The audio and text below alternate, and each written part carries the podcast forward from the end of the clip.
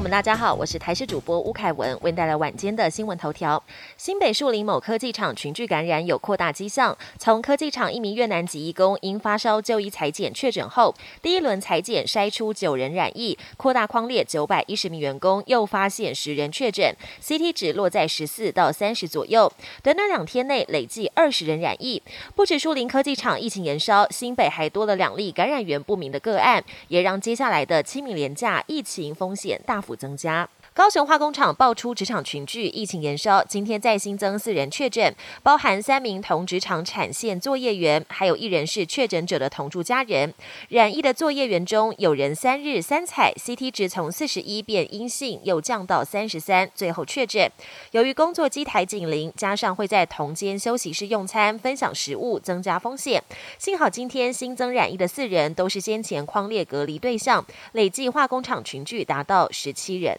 国内本土个案已经连续三天双位数确诊，累计至今全台仍有八条不明感染传播链，再加上境外一路个案居高不下，让医界担忧，这对社区来说会是一个很大的威胁。不过有专家分析，检疫天数缩短，只要一天不超过百例本土就不用紧张。只是在疫情升温情况下，我国可能在四月松绑的口罩政策可不可行？有医师直言，如果真的松绑，这可能是试炼与试胆，随时要有。失败的觉悟。国际焦点：俄罗斯入侵乌克兰，使得一千多万人流离失所。波兰接待超过两百万人，压力不小。为了跟欧洲共同应对二战以来最严重的难民危机，美国总统拜登亲访波兰，跟波兰总统杜达举行会谈。在会谈过后，拜登也将会见乌克兰难民，并会晤华沙市长以及非政府组织。拜登要亲自了解战争爆发以来，波兰政府及民间如何总动员，为难民提供援助跟服务。